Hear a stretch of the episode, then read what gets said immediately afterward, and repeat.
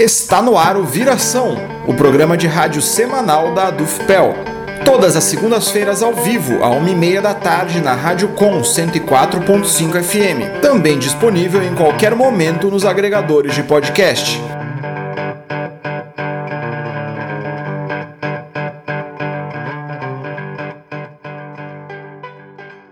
Olá, eu sou o jornalista Matias Rodrigues.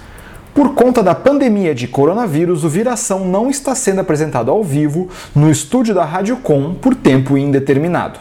Desejamos que a situação melhore e que em breve possamos retomar nossas atividades normalmente. Ainda assim, a Adufpel resolveu manter a periodicidade do programa. Esperamos que o Viração possa servir para nossos ouvintes, tanto como fonte de informação de qualidade, quanto para desopilar um pouco nesse momento. Eu, Matias, estou apresentando e editando o programa de casa e esperamos que todos os nossos ouvintes que assim possam façam o mesmo. Fiquem em casa para contribuir para que a propagação do vírus seja a mais lenta possível.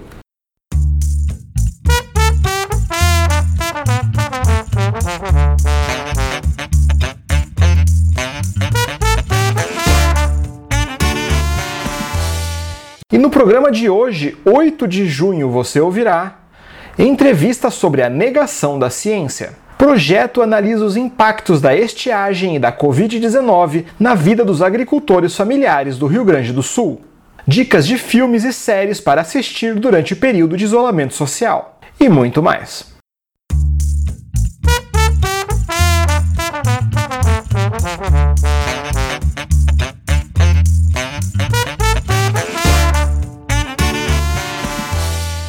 Vamos agora às notícias do Viração. O governador do Rio Grande do Sul, Eduardo Leite, publicou um decreto que flexibiliza as regras do modelo inicial de controle da Covid-19 no estado. Com as mudanças, o novo distanciamento controlado foi criticado pelo Conselho Estadual de Saúde, que vê o modelo como temerário e pede ainda a sua anulação. Segundo o Conselho, a nova medida do governo do Rio Grande do Sul é uma flexibilização irresponsável que contribui para o descontrole da pandemia. A retirada da obrigatoriedade do monitoramento de temperatura e de testagem dos trabalhadores como critério para o funcionamento de estabelecimentos sobrepõe os interesses econômicos de poucos ao interesse público, aponta o Conselho de Saúde.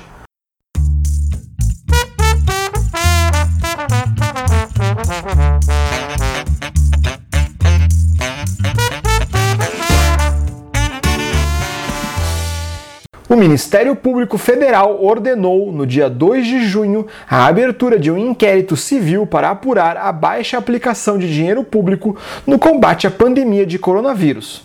Até o dia 27 de maio, o governo federal utilizou apenas 6,8% dos recursos disponíveis, ao mesmo tempo em que o país ultrapassa 35 mil mortes por Covid-19 e enfrenta uma crise sanitária. De acordo com as informações dos procuradores, foram disponibilizados 11,74 bilhões de reais pelo Ministério da Saúde para execução direta, mas foram usados apenas 2,59 bilhões. Na ação, os procuradores também destacaram que os repasses aos estados e municípios foram reduzidos drasticamente a partir da segunda quinzena de abril.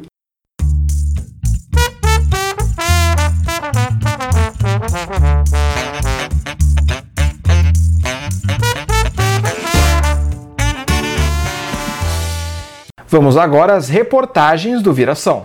Professores do Departamento de Ciências Sociais Agrárias da Faculdade de Agronomia da UFPEL criaram recentemente o Observatório da Problemática da Seca e da Covid-19 na Agricultura Familiar. Estão sendo divulgados boletins semanais que abordam a situação dos agricultores em meio aos efeitos problemáticos da estiagem e da pandemia. Saiba mais sobre o assunto em reportagem da jornalista Gabriela Vensky.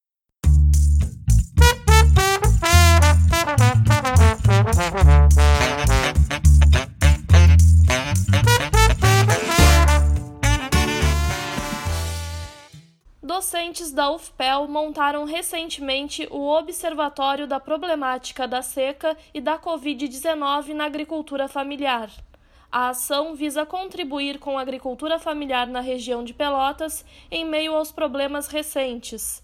O Viração entrevistou Abel Cassol, professor substituto no Departamento de Ciências Sociais e Agrárias da Faculdade de Agronomia, que contou como tem sido o trabalho de análise. A gente se reúne todas as semanas, né, faz uma discussão, né, discute quais temas a gente vai tratar. Por exemplo, a gente já divulgou cinco informes, né? É, assim, grosso modo, o primeiro informe a gente tratou mais de como a Covid estava afetando aí, né, nessa, logo quando ela surgiu, como é que ela estava afetando a comercialização dos agricultores, principalmente. É, depois a gente fez também já informes sobre os consumidores, sobre as políticas públicas, sobre vários grupos né, que contemplam a agricultura familiar e a produção de alimentos. E a partir dos dados que a gente vai recebendo de volta, a gente elabora esses boletins e divulga ele é, nas redes sociais. O docente também comenta por que resolveram incluir os impactos da Covid-19 nas análises e cita alguns dos principais. Na verdade, é, o projeto ele surgiu por causa da Covid, né? A gente teve é, as nossas atividades presenciais suspensas, né, no início, bem, né, logo no início do semestre. E aí nós temos um grupo do WhatsApp aqui dos professores e começamos a discutir, né, questões relacionadas. Ah, como é que isso está afetando, será, os agricultores? Quem sabe a gente começa a se reunir, né, semanalmente e discutir algumas coisas. E daí que surgiu, então, é a ideia de propor esse projeto. É aí a partir dessas discussões a gente se deu conta que tinha uma outra questão que também estava é, afetando os agricultores familiares da região, que é a questão da estiagem, né, que inclusive é anterior é, e tem afetado outras questões né, é, da agricultura familiar. Então, são dois impactos principais, a gente poderia dizer, dentro daquelas dimensões que nós estamos analisando. O Covid principalmente tem afetado questões de comercialização, né? É, logo no início da pandemia, né, alguns municípios suspenderam as feiras, né, e isso acarretou perda de renda, né, e de destinação da produção para alguns agricultores. É, essa suspensão em alguns municípios foram canceladas, em outros não, né. É, vale registrar que, por exemplo, em relação aos supermercados, né, as feiras é, de rua e de bairro, elas são bem mais compatíveis com a questão da Covid, né, o, nível de transmissão do vírus é bem menor, justamente porque elas são em feiras é, são feitas ao ar livre, né? Então isso impede, né, o ambiente fechado como um supermercado, o contágio é é bem maior, né? É um outro ponto que, a, que o Covid afetou na comercialização foi a suspensão das aulas, né? Boa parte dos agricultores da nossa região aqui entregam para alimentação escolar suspendendo esse mercado, né, ficou, é, eles ficaram incapacitados de poder entregar então para alimentação escolar. É, aí, inclusive, depois saiu um decreto é, do governo federal que permitiu, né, que mesmo com as escolas fechadas, é, o governo destinasse o recurso e entregasse esses alimentos é, para as famílias, né? Alguns estados é, trocaram a oferta de alimentos pela oferta de dinheiro, né? É, e aqui no estado do Rio Grande do Sul, o governador ele destinou quase todo o valor para a compra é, de produtos de um atacadão. Então, ele não privilegiou a agricultura familiar. Isso gerou vários problemas, né? Como o não cumprimento da lei da compra dos 30%, né? É, tem uma lei desde 2009 que 30% dos produtos para alimentação escolar têm que ser adquiridos via agricultura familiar. Né? Ele descumpriu isso e comprou usando é, a pandemia né, como é, motivo, né? ele comprou os alimentos quase na sua totalidade é, através de é, um atacadão. Tá? A gente tratou disso num dos informes, enfim, é uma questão que está é colocada aí, a ver se nos próximas compras ele vai priorizar a agricultura familiar. Já a seca, né, ela tem impactado mais a produção, né, da agricultura familiar. Aí a gente tem relatos também, tratamos disso num dos informes. A gente te, teve relatos de perda da produtividade, né, em várias culturas, é, falta da água para os animais e também relatos de falta de sementes, né, para é, a produção. Então acho que seriam essas as, os dois principais impactos, né? Covid comercialização e seca produção. O professor Abel Cassol fala sobre a importância desse projeto para a sociedade. Acima de tudo, né, primeiro informar do que vem ocorrendo, né, e como isso vem afetando a categoria da agricultura familiar, né, em todas essas dimensões que eu te relatei. É, a gente está tentando fazer esses informes semanais, né, a partir desses dados, para justamente informar o que vem ocorrendo e aí tentar dialogar com esses vários atores que nós estamos consultando para conseguir melhorar, né, a situação pela qual os agricultores vêm passando. É, o segundo ponto, acho que poderia dizer, é ressaltar a importância dos sistemas alimentares locais, né, na garantia do acesso aos alimentos, na questão da segurança alimentar. Né? A gente tem visto agora, a pandemia deixou bem claro isso, que quem abastece é, os consumidores urbanos, né, na, na, maioria dos seus alimentos, daquilo que a gente come no dia a dia, é a agricultura familiar. E a agricultura familiar, na, quase, na quase sua totalidade, atua é, em sistemas alimentares locais, né? Então, isso ficou bastante claro com a pandemia, né, a meu ver, a nosso ver, e os informes contribuem para é, trazer essa relevância, demonstrar essa é, relevância. Né? E acho que o terceiro ponto é os informes, né, o projeto de extensão, através dos informes, eles nos permitem dialogar né, com gestores públicos e informar né, é, para todos eles o que vem, vem ocorrendo na região. O que, que acontece? Muitas vezes esses é, gestores públicos, né, o, é, que lidam com as políticas públicas, que constroem essas políticas públicas, estão lá na ponta, né? Eles é, não conseguem enxergar, né, enfim, por limitação de trabalho e outras questões, o que está ocorrendo do lado, né? No mundo, por exemplo, às vezes o, o gestor público de Pelotas não sabe o que está acontecendo em Rio Grande, né? Ou vice-versa, ou em São Lourenço. E eu acho que é, através da divulgação desses informes, a gente consegue dar uma visão geral da região sul aqui, né? Então, é, eventualmente, um gestor público que dialoga com a gente, depois ele vai ter o retorno via, via o informe, e aí ele vai poder ver o que, que o vizinho está fazendo, né? Isso talvez possa gerar aí é, uma melhor comunicação, enfim, e, e que políticas mais territoriais possam ser desenvolvidas, né? Gabriela Vensky para o programa Viração.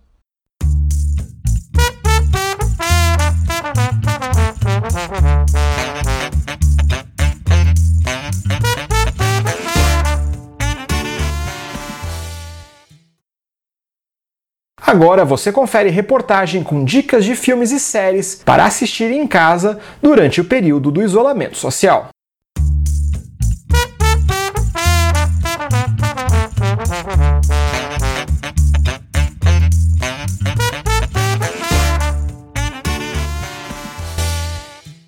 Primeira dica de filme de hoje é A Ilha dos Cachorros, um filme de animação stop motion norte-americano de 2018, dirigido por Wes Anderson, também conhecido pelo premiadíssimo O Grande Hotel Budapeste, além de Os Excêntricos Tenenbaums e Moonrise Kingdom. A produção foi indicada ao Oscar em 2019 nas categorias de Melhor Filme de Animação e Melhor Trilha Sonora Original. Como uma metáfora dos governos totalitários em um futuro distópico, o longa-metragem conta uma história que se passa no Japão, em uma cidade onde um governante autoritário ordena que todos os cães sejam levados para uma ilha repleta de lixo. Eles são exilados depois de uma epidemia que os atinge. O prefeito, com intenso marketing, convence a maioria das pessoas que os cães são perigosos e precisam ser excluídos do convívio em sociedade. A partir disso, em busca de seu cachorro de estimação, um menino órfão viaja até a ilha. Em meio a essa busca, o roteiro foca principalmente na importância da mobilização, da pesquisa e da ciência. A segunda dica de filme é A Odisseia dos Tontos, uma comédia dramática argentina sobre o esforço dos trabalhadores para sobreviver em meio à crise de 2001 que assolou o país, resultado do aprofundamento de um programa neoliberal que colapsou a economia. No filme, o personagem interpretado pelo ator Ricardo Darim lidera um grupo de moradores de uma província de Buenos Aires. Antes da crise, ele tem a ideia de começar uma cooperativa que incentive a agricultura local e gere empregos. Para isso, convida aqueles que têm interesse a contribuírem para a compra de uma propriedade. No entanto, não esperavam que a Argentina enfrentaria uma de suas grandes crises econômicas que proibiu os cidadãos de zerar as contas correntes e poupanças, permitindo a retirada de apenas uma quantia pequena de pesos por semana. A terceira e última dica de hoje é a minissérie English Game, que aborda de forma crítica a origem moderna do futebol por um viés da luta de classes. Com apenas seis episódios, a produção é dos mesmos criadores de Downton Abbey e por isso possui uma estética semelhante à aclamada série britânica. A história começa a ser contada a partir de 1879, tendo dois protagonistas: um trabalhador nascido na Escócia, que se muda para o norte da Inglaterra para jogar em um time de operários, e um aristocrata de família rica, que atua como capitão do time rival. Estas foram as dicas de filmes e série para assistir em casa durante o isolamento social. Gabriela Vensky para o programa Viração.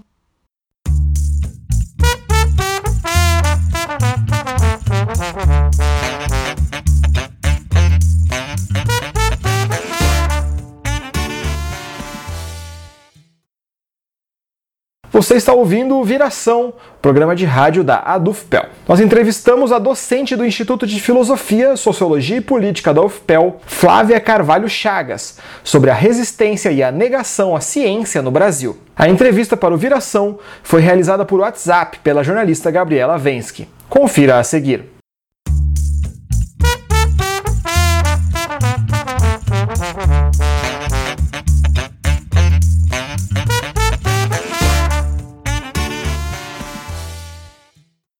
Pesquisa divulgada no primeiro semestre de 2019 mostrou que um terço dos brasileiros desconfia da ciência, 35%, e uma em cada quatro pessoas acha que a produção científica não contribui para o país. Como você analisa isso? Então, meu boa tarde a todos e todas que estão nos escutando, aos companheiros da Radicom e aos companheiros e companheiras da DUFPEL. Gostaria de agradecer o convite. É, e de parabenizá-los, toda a equipe, por, pelo programa Viração.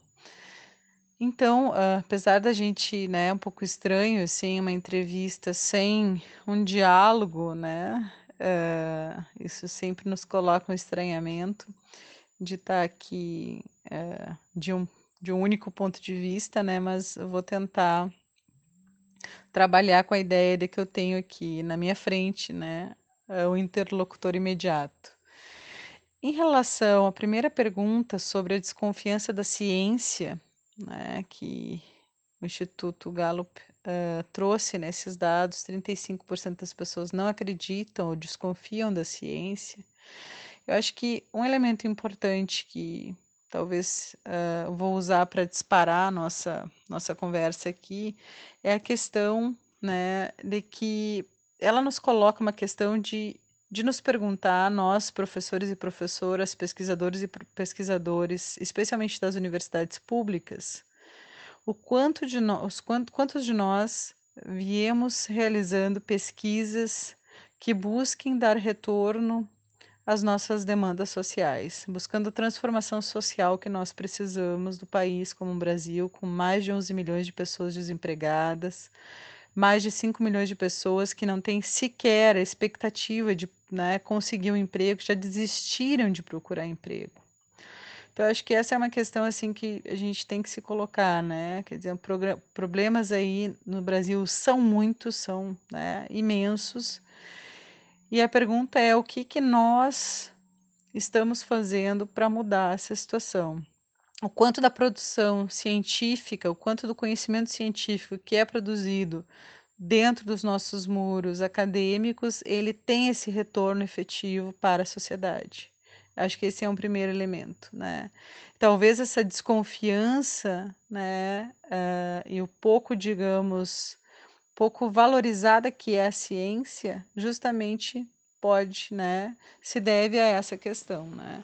Se a gente pensa, por exemplo, uh, em questões uh, né, relacionadas ao bem viver das pessoas, né, eu me lembro agora de uma, um texto de uma filósofa da Vandana Shiva, uma indiana, que ela, ela fala né, que uh, muito da, da produção científica que é destinada a, por exemplo, né, que é destinada a tratar de questões relacionadas à produção de alimentos, como monoculturas de soja, elas, em vez de proporcionar a vida, não só das pessoas, dos animais, do meio ambiente, dos recursos naturais, ela vem para causar a morte, morte dos rios, a morte do solo, a morte dos animais, a morte das pessoas.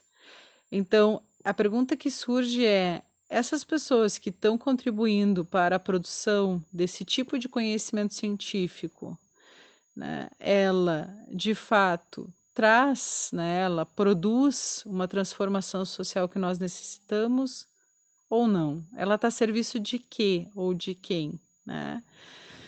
Então, certamente não é do bem viver, né? Do bem viver dessa perspectiva geral que eu coloquei. Então, é um exemplo, assim, para a gente partir, né? Dar o ponto de partida aqui para a nossa, a nossa conversa.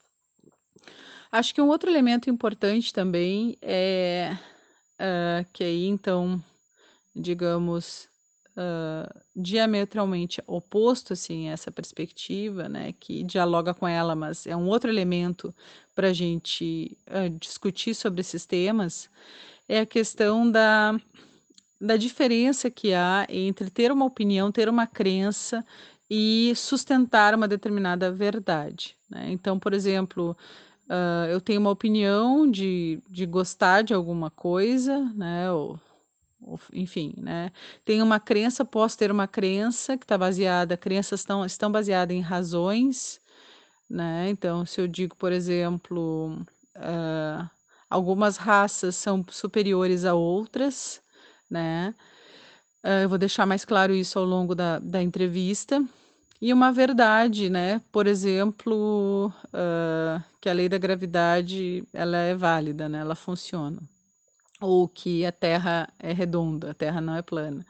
Enfim, uh, acho que né, isso, isso tem nos colocado assim essas, essas confusões né, do senso comum, tem atrapalhado bastante, digamos, né? Não sei se atrapalhado é a palavra correta, mas tem contribuído para o tensionamento social, né? Eu acho. Uh, por exemplo, se a gente pensa nas campanhas eleitorais do Trump e do Bolsonaro, né, que trabalharam muito, demasiadamente com fake news e grande parte dos seus eleitores eles funcionaram como quase robôs digitais, né, a partir de, né, quer dizer, a partir desse, desse mecanismo, né, de, de, de comunicação, onde as pessoas recebiam uma mensagem ou recebem uma mensagem e acham que aquela mensagem é suficiente para né, sustentar uma determinada crença, reivindicando que essa crença ela é uma verdade, né? ela é uma, uma verdade absoluta, né? que nem a ciência trabalha com essa noção de verdade absoluta. As verdades científicas são verdades provisórias, né? são verdades falíveis. Né? Então, acho que esse é um outro elemento né, da, que muito tem sido discutido hoje, questão da pós-verdade. Basta eu ter uma opinião que logo isso é verdade. Então, Uh, acho que isso é um elemento bastante complicador aí para a gente analisar também nessa, nesse conjunto de questões que estão sendo propostas, né? Então, para concluir essa primeira parte da, das questões, eu queria mencionar uh, dois conjuntos de filósofos, uh, cientistas, digamos, mais voltados à questão de filosofia da ciência, Paul Feyerabend, que escreveu um livro contra o método, que sustentava que qualquer perspectiva baseada em valores tradicionais devem ter o seu lugar garantido em uma democracia, em uma sociedade que promete liberdade.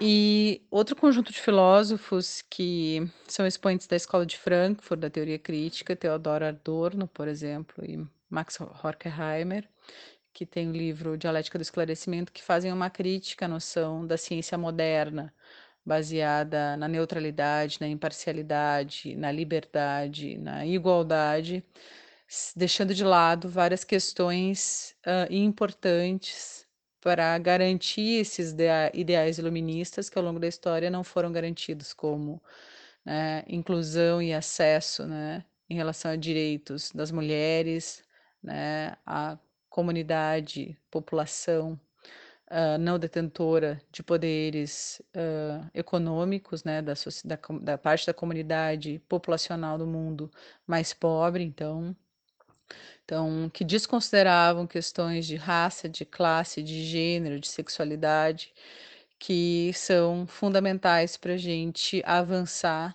na, na nossas, nas nossas democracias pelo mundo afora.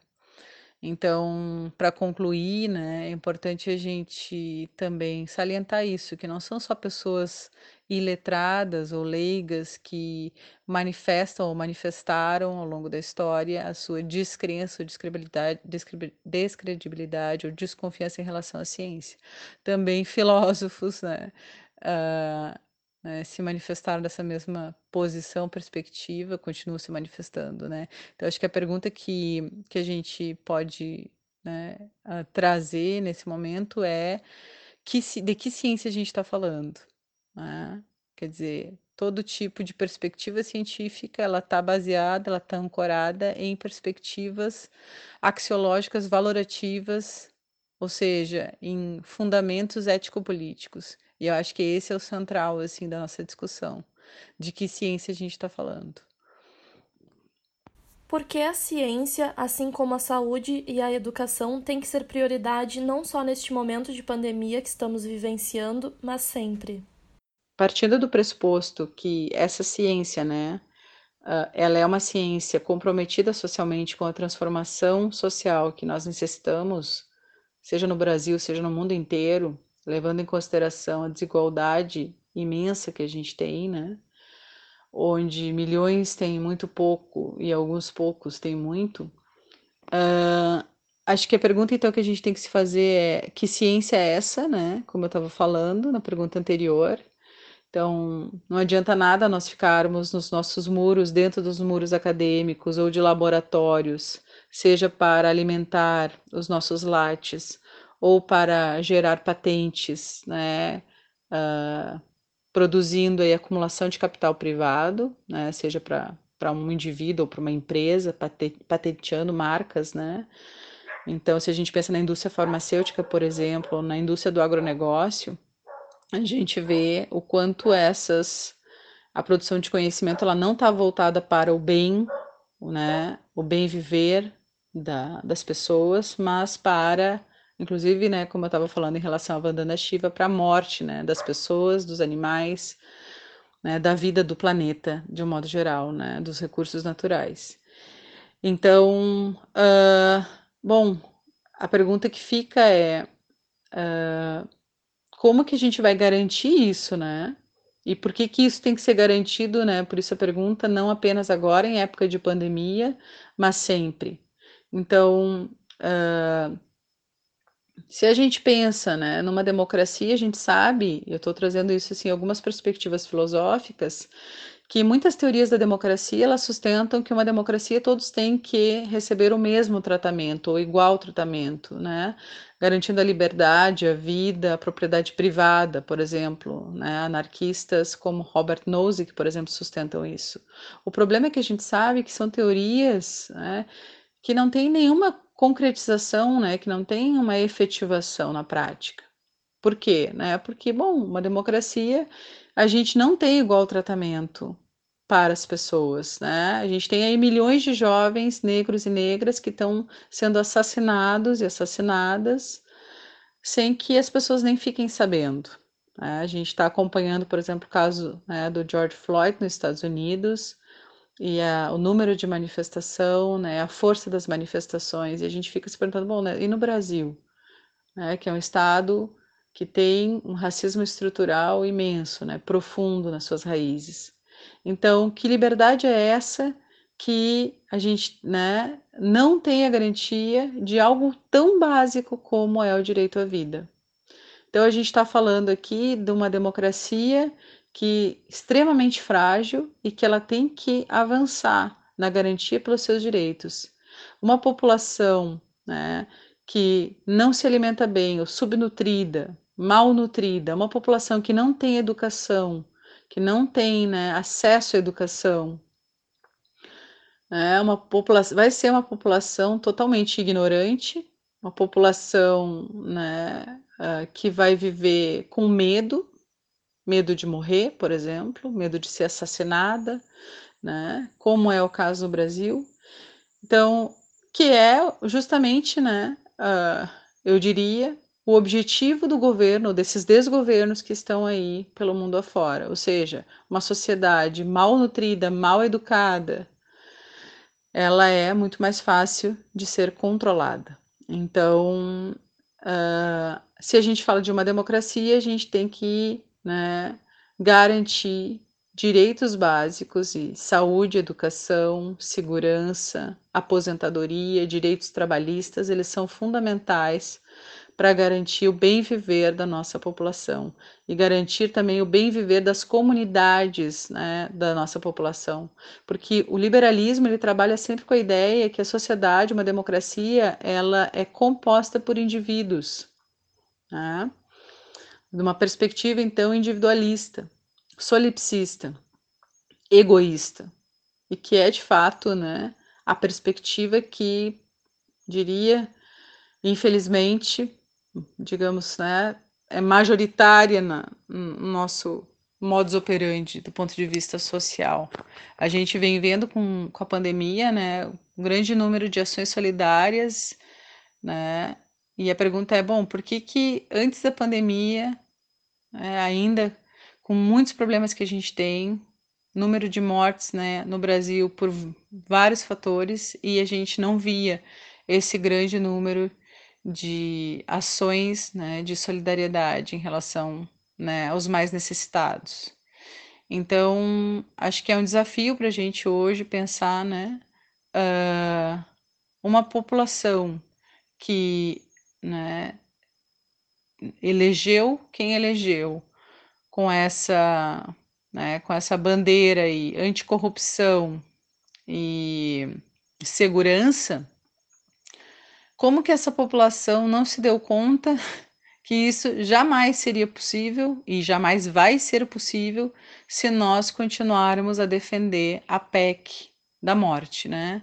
Ou seja, a PEC que prevê o congelamento dos investimentos públicos em saúde, educação, segurança por 20 anos. Ou seja, essas duas coisas, sustentar e querer estas duas coisas é algo contraditório, impossível querer garantir né, a, a segurança com um país extremamente desigual, né, ignorante e sem saúde, né, sem acesso à saúde, aos recursos né, de saúde pública, né, é algo que, que não tem, que essa conta não fecha. Então a gente tem que, tem que avançar também né, em relação a esse desafio. Achas que a pandemia está mudando a forma como a população brasileira enxerga a ciência e a tecnologia? E qual o papel da universidade diante disso? Acho muito difícil a gente fazer prognóstico. Eu, particularmente, assim, talvez pela área da, da né, pelo meu campo de, de investigação, que é a filosofia, é muito difícil a gente fazer um prognóstico e Acho que é se aventurar demais, assim. Então, como a própria pergunta coloca, né, minha opinião, vou dar minha opinião, né? Uh, acho que infelizmente assim não acho que a gente esteja que a gente esteja mudando assim a concepção da população em relação à ciência e à tecnologia. A gente vem vendo uh, o grande debate né sobre a cloroquina por exemplo né e o quanto isso ainda está presente né nos debates pelo menos nos debates e conversas uh, entre familiares e amigos né. Então sou um pouco pessimista em relação a isso. Acho que a curto prazo, pelo menos, né, com a atmosfera que a gente vem vendo, assim, de muito, de muito tensionamento, né, as pessoas uh, não querem nem se perguntar, se a gente pergunta, bom, o que quer ser de direita ou de esquerda, o que, que é o comunismo, né, quer dizer, qualquer um que defende uh, políticas públicas são comunistas, né, bom, mas afinal, o que, que é o comunismo? As pessoas não têm, não têm claro, né, essas, essas questões todas, né, então, o, difícil é o debate, assim, não, não sou muito otimista em relação a, a essa questão de mudança, em relação à compreensão da população, ao papel da, da ciência e da, da tecnologia. Mas eu acho, novamente, resgatando assim, as questões relacionadas a, ao papel da universidade, uh, eu falava há um tempo atrás, há umas semanas atrás, com um colega meu, e ele manifestando exatamente essa preocupação, né? Uh, ele falava que o problema era a falta de divulgação do que se faz dentro da, da academia, né, dentro das universidades. E eu tendo a desconfiar disso também, sabe? Eu acho que uh, pode ser que, em parte, seja um problema de divulgação do que é feito. Uh, né, dentro das universidades, mas acho também que uh, acho que um outro problema, né, acho que esse é um problema, outro problema, outro desafio é nós realmente, efetivamente, a gente uh, encarar esse desafio transformador que é para nós, né, uh, de qual é de fato o nosso papel, a nossa função enquanto pesquisadores, docentes da das universidades. Se não é né, algo que a gente realmente tem que encarar como uma necessária transformação do nosso modus operandi, do nosso fazer. Porque, como eu disse, né, a gente vê uh, as pessoas muito mais preocupadas com dar conta da atualização do seu Lattes com viagens ao exterior e tal, e pouco se vê com uh, trabalhos de extensão, por exemplo. Né? Então, esse vínculo, por exemplo, essa indissociabilidade entre ensino, pesquisa e extensão, que está sendo muito discutida agora na época de pandemia, bom, uh, por que, né? Por que isso vem à tona justamente agora? Quer dizer, a gente já não fazia isso antes? Não, a gente não fazia isso antes. A gente não fazia, não fazíamos extensão. E provavelmente muitos continuarão a não fazer extensão, né? porque não há nenhum tipo de controle em relação a isso. Então, uh, acho que né, vem sendo muito discutido esse tema dentro da universidade, né, nessa questão aí de, de proposta de novo calendário e questão da curricularização da extensão, que né, vem do governo federal. Uh, então, acho que, que é uma tarefa aí que a gente tem que realmente levar, levar a sério, discutir e tensionar, né? Tensionar uh, o ambiente interno da universidade, buscando aí a, né, a concretização desse, dessas horas de trabalho que a gente deve à sociedade, porque nós somos pagos por 20 ou 40 horas de dedicação exclusiva, e uma parte pequena dessas horas é para a sala de aula, mas as outras tantas não são, né? São justamente para pesquisa e para extensão. A pergunta é: quem faz extensão na universidade? E além disso, que pesquisas dentro das universidades são feitas para promover o bem viver né, da sociedade, levando em consideração todos os problemas que nós temos.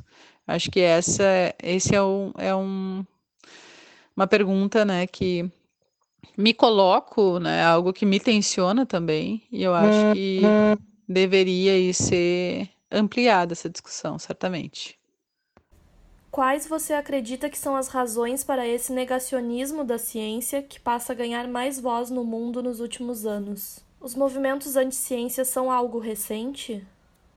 Acho que um dos elementos, assim, é que, bom, os movimentos anti-ciência ou negacionistas, eles não são algo recente, eles, uh, desde a história humana, eu acho, né, desde que o homem existe na Terra, é, existe também negacionismo. A gente tem vários exemplos uh, de filósofos, cientistas que foram assassinados uh, pelos seus, pelas suas descobertas, né? Então, entre eles, por exemplo, Hipátia de Alexandria, uma das primeiras mulheres a frequentar né, o âmbito acadêmico formal, espaço de educação formal na Grécia Antiga, que foi assassinada brutalmente, esquartejada brutalmente uh, Giordano Bruno, Galileu, então é, a Olympe de Gouget também, que uh, não era uma cientista, digamos, uh, formal, né, não tinha um diploma, mas reivindicava o acesso universal à educação. Na França, na mesma época da Declaração dos Direitos Universais do Homem e do Cidadão, ela publicou uma declaração, a Declaração dos Direitos Universais da Mulher, e né, foi considerada uma mulher muito perigosa para o seu tempo e foi para a guilhotina. Então, os movimentos de ciência, eles negacionistas, eles não são recentes. E eu acho que duas questões assim são importantes de se mencionar em relação a essa postura. Uma é a questão uh, de que os movimentos negacionistas eles uh, não são neutros do ponto de vista dos valores morais, dos valores éticos e políticos. Eles são movimentos que são articulados conscientemente para conservar o status quo vigente, para conservar o poder político, para conservar o poder econômico daqueles que já detêm o poder. Então, por exemplo, a indústria farmacêutica, empresas uh, né, de, de cosméticos, de medicamentos, ou empresas né, que financiam uh, o agronegócio, eles não estão interessados no bem viver, né, da democracia da vida, como diria Vandana Shiva, o direito à vida de cada ser na Terra, entre eles, inclusive, né, uh, os recursos naturais, que estão cada vez mais escassos no nosso planeta mas eles estão interessados no quanto os seus bolsos vão estar né, cheios.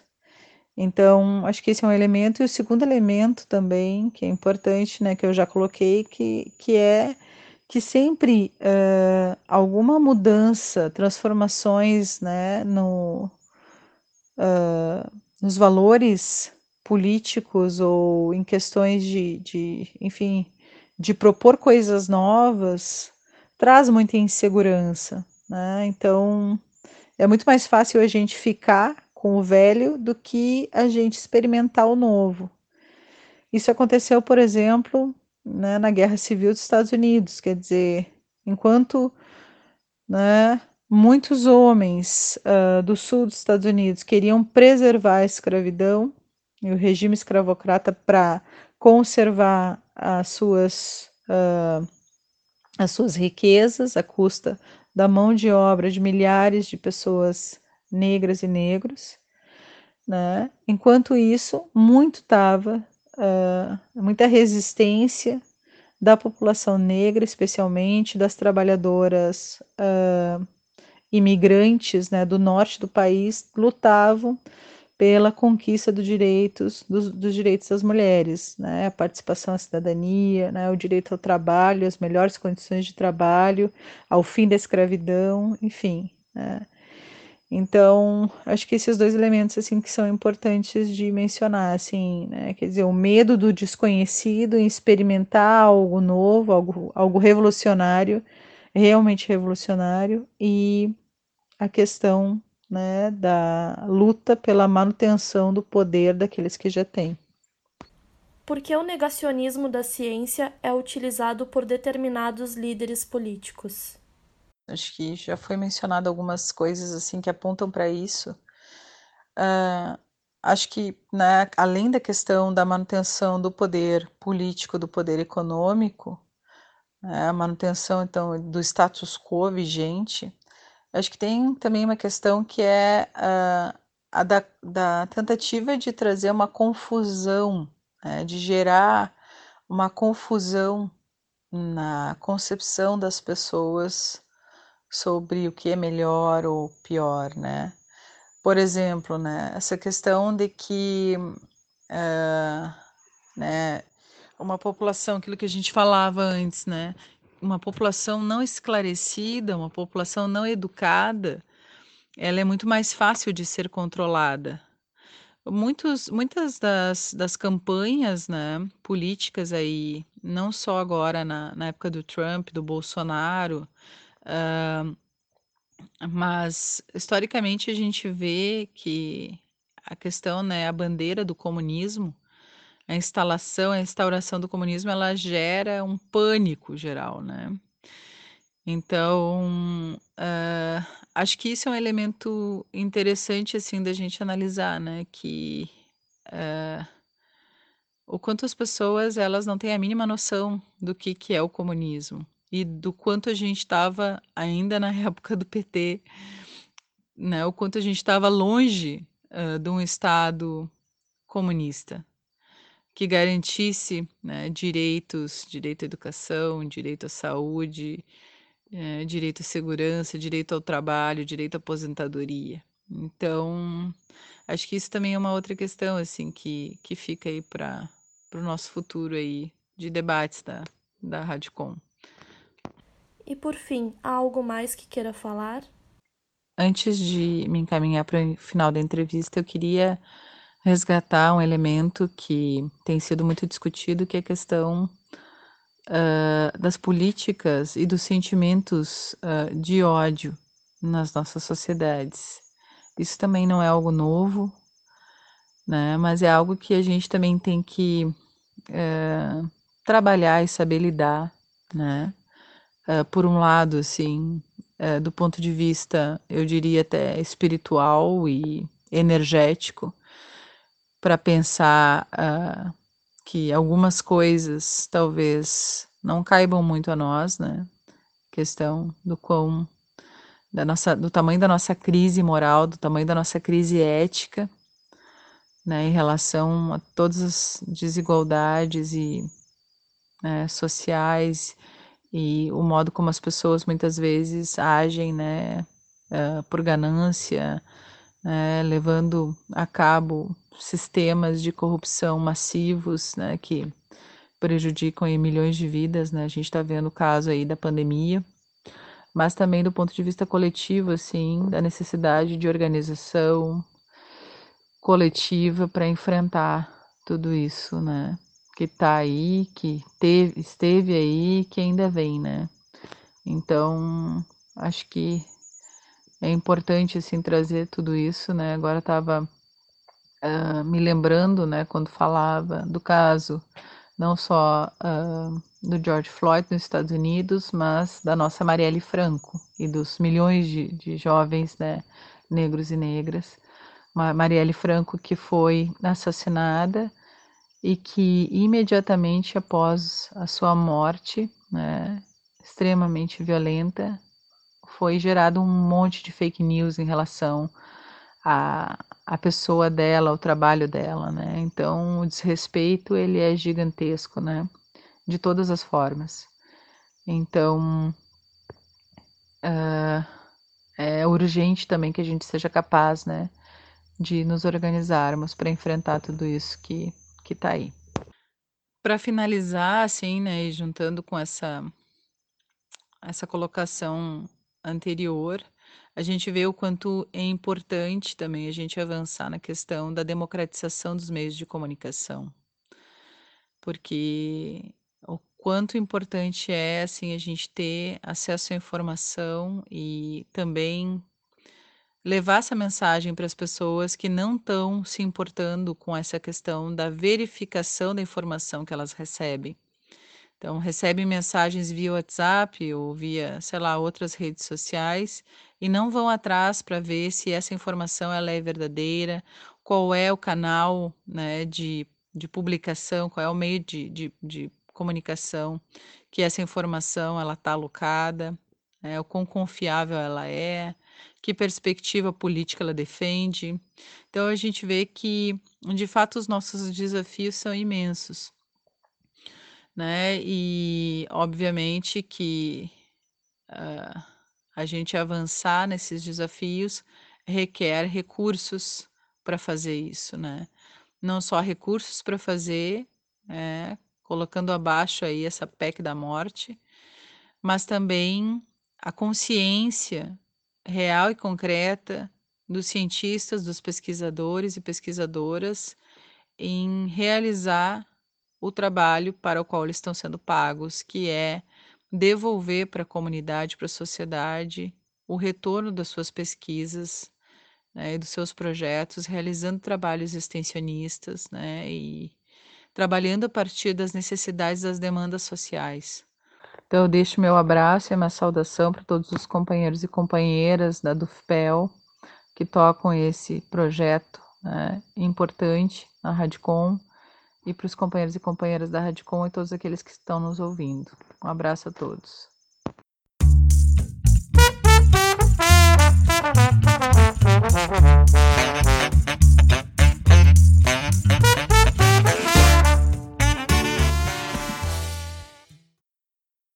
Agradecemos a participação da docente do Instituto de Filosofia, Sociologia e Política da UFPEL, Flávia Carvalho Chagas. Seja sempre bem-vindo ao programa Viração.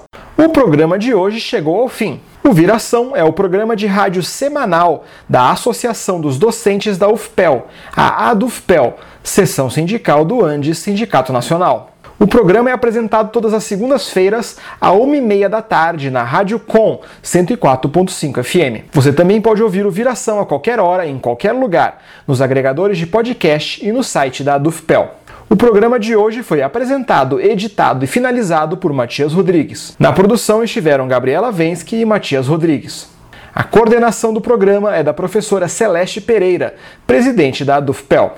Na técnica esteve Ivon Naval, da Rádio Com. As músicas utilizadas no programa são de domínio público e podem ser baixadas no arquivo livre de música. Os intérpretes são Marceau, Texas Radio Fish e Ji Yankee. Para mais notícias, acesse adufpel.org.br e facebook.com/adufpel. Também estamos no Twitter e no Instagram como @adufpel. Se tiver alguma sugestão de pauta, envie e-mail para imprensa@adufpel.org.br. Agradecemos a audiência e te esperamos no programa da semana que vem. Boa tarde e até mais!